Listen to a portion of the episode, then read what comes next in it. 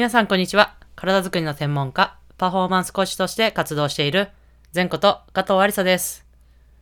こちらの内容は、体に関する知識から、専門家である仕事のこと、考え方などを発信しております。本日は、ジュニア期の指導のための知識、丸1というテーマでお話をしていきたいと思います。本題に入る前に一つお知らせをさせてください。現在私が主催しているバスケットボールとトレーニングを掛け合わせたオンラインコース、バスケットボールオンライントレーニング、略して BOT の第3期となる新規募集を昨日で締め切らせていただきました。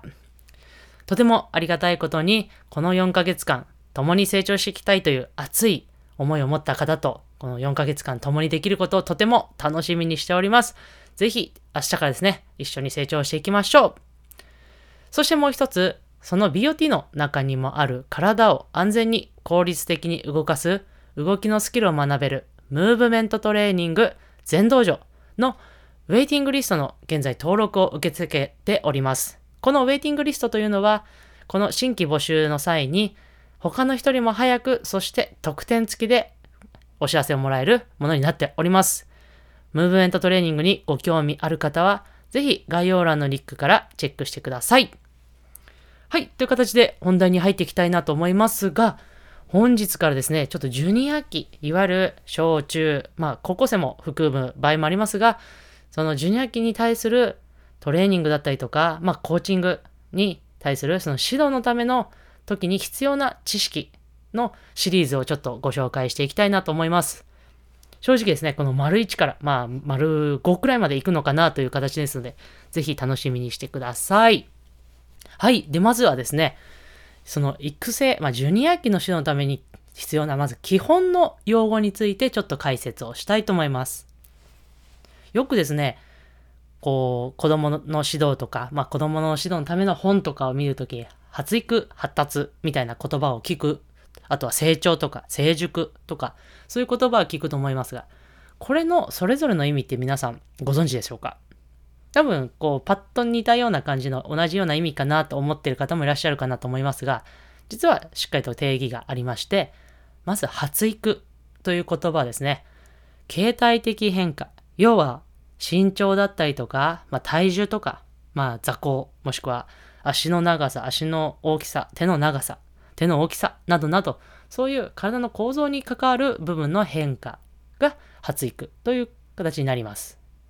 そして続いて発達、発育発達という言葉の発達の部分というのは、機能的な変化のことを指します。例えば、走るとか飛ぶとか、まあそういう機能的な面が変化することを発達と言います。そして、成長という言葉は、その発育と発達の両方を意味することになっています。そして最後はですね、成熟という言葉ですが、これは発育率、発達率のことを指していて、まあ、成人を100とした場合、まあ、どのくらい成熟しているかという時に表す時に使われる言葉となっております。ぜひですね、何かこう資料とか、まあ、勉強される際にこの言葉をですね、理解してご活用いただけたらと思います。そして続いてはですね、いわゆる子供の時期というのは、いろいろなスポーツをさせた方がいいという言葉を聞くと思いますが、その反対に特化、要はその競技に、えー、を極めるみたいな形ですね。のいう言葉があるんですが、この特化という言葉についてちょっとこちらも整理したいと思います。まず、特化とは何なのかというと、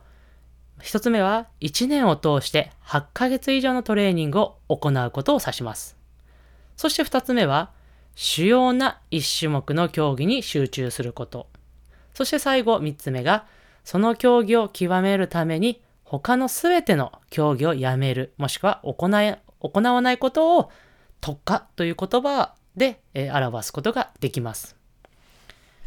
そしてそれをいわゆる幼少期など早い時期に一種目の競技だけを集中的に行うことを早期特化という言葉をで、え、表すことができます。なので早期特化、えー、もしくは特化という言葉を聞いたときは今お話しした3つもしくはその早期特化であれば幼少期のことから、えー、1種目しか行っていない。そして、まあ、他の競技をやっていない、そして8ヶ月以上のトレーニングを1年を通してですね、行っているということを指しているんだということをですね、理解していただけたらと思います。そしてこれのやはり早期特化に伴って、こうアメリカでもそういう早期特化が進んでいて、やっぱり怪我だったりとか、まあ、バーンアウトという燃え尽き症候群といった弊害が起きているそうです。そこでですね、アメリカの大きな、えー、トレーナーの団体である全米アスレティックトレーナーズ協会というものがあるんですが、そこのトレーナーズ協会がですね、ユーススポーツの競技における提言というものを出しました。まあ、こういうふうに、えー、ユーススポーツに関わるときはこういうふうにしていきましょうという、ま、アドバイスというかですね、目安とかガイドガイドラインみたいなものですね、いうものを出しました。これが6つありましてですね、まず1つ目が、可能な限り一つの競技に特化することを遅らせる。今、えー、お話しした通りのことですね。で、二つ目がですね、ワンシーズンに一つのスポーツを行う。要は、例えば、春から夏であれば野球、えー、秋から、まあ、冬であればバスケみたいな、いわゆるワンシーズンに、えー、一つの競技だったりとかを行うように、まあ、いわゆるいろんな競技に触れましょうということですね。そして3つ目が、1年で8ヶ月以上練習しない。先ほど特化の、え定義の中でお話しした1年で8ヶ月以上すると、いわゆる特化の部分に当たるということですので、まあ要はですね、この先ほどの1番目にもお話しましたが、まあ、特化することを遅らせましょうということの方につながってくるんではないかなと思います。そして4つ目がですね、年齢数以上の時間、週で練習をしないということです。これはどういうことかというと、例えば10歳の子であれば、週で10時間以上練習しないということです。まあ、これをするためには、例えば、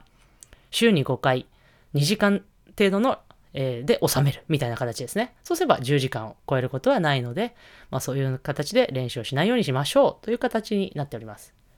そして5つ目がですね、週に2日の休養。やはり子供もですね、休養の期間っていうのは大事ですし、その休息によって、えー、骨が伸びて、えー、身長がこう伸びる。まあ、発育する。そして発達もするというところになってくると思いますので、まあ、週に2日の休養を設けましょうということです。そして最後6つ目がですね、組織化されたスポーツからの休息と回復期間を作るということになっております。まあ組織化された、要は例えばクラブだったりとか、部活動だったりとか、まあそういう組織ですね。からの、まあ、休息と回復期間を作りましょうという話です。要はですね、こう、部活動だったり、クラブチームでも、いわゆる学校と同じような夏休み、いわゆる休息期間ですね、を設けたりとか、例えば夏休み、いわゆる2ヶ月くらいの休みを取ったら、そこから急に練習をガツンとやるんではなく、徐々に徐々に回復させながら、え、練習にまた復帰させるみたいな回復期間を作りましょうというふうな提言がありました。まあ、要はですね、何回もお伝えしているのが、まあ、特化、まあ、早期特化を避けましょうというのが、この提言の大きな内容に、メッセージになっているかなと思います。まあ、こんな感じですね。本日は、このジュニア期の指導のための基礎知識というかですね、まあ、基本用語についてちょっと整理をさせていただきました。また次回もですね、このジュニア期の指導のための、えー、知識についてちょっと解説をしていきたいと思いますので、ぜひ明日以降も聞いていただけたら嬉しいです。そしてですね、フォロー、もしくは高評価、チャンネル登録をしていただけるととっても励みになります。ぜひぜひ、SNS のね、あのー、こう、コメントとか、あの、感想をいただけると、それも大変、もう飛んで喜びますので、そちらの方もぜひよろしくお願いいたします。いかがだったでしょうか？少しでも皆様のお役に立てたら嬉しいです。それでは最後、前頭腔はストレッチして終わりにしましょう。胸の前で手を組んで、手が離せない方はイメージだけ一緒にやってください。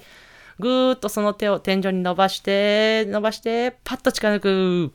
はい。それではまた次のエピソードでお会いしましょう。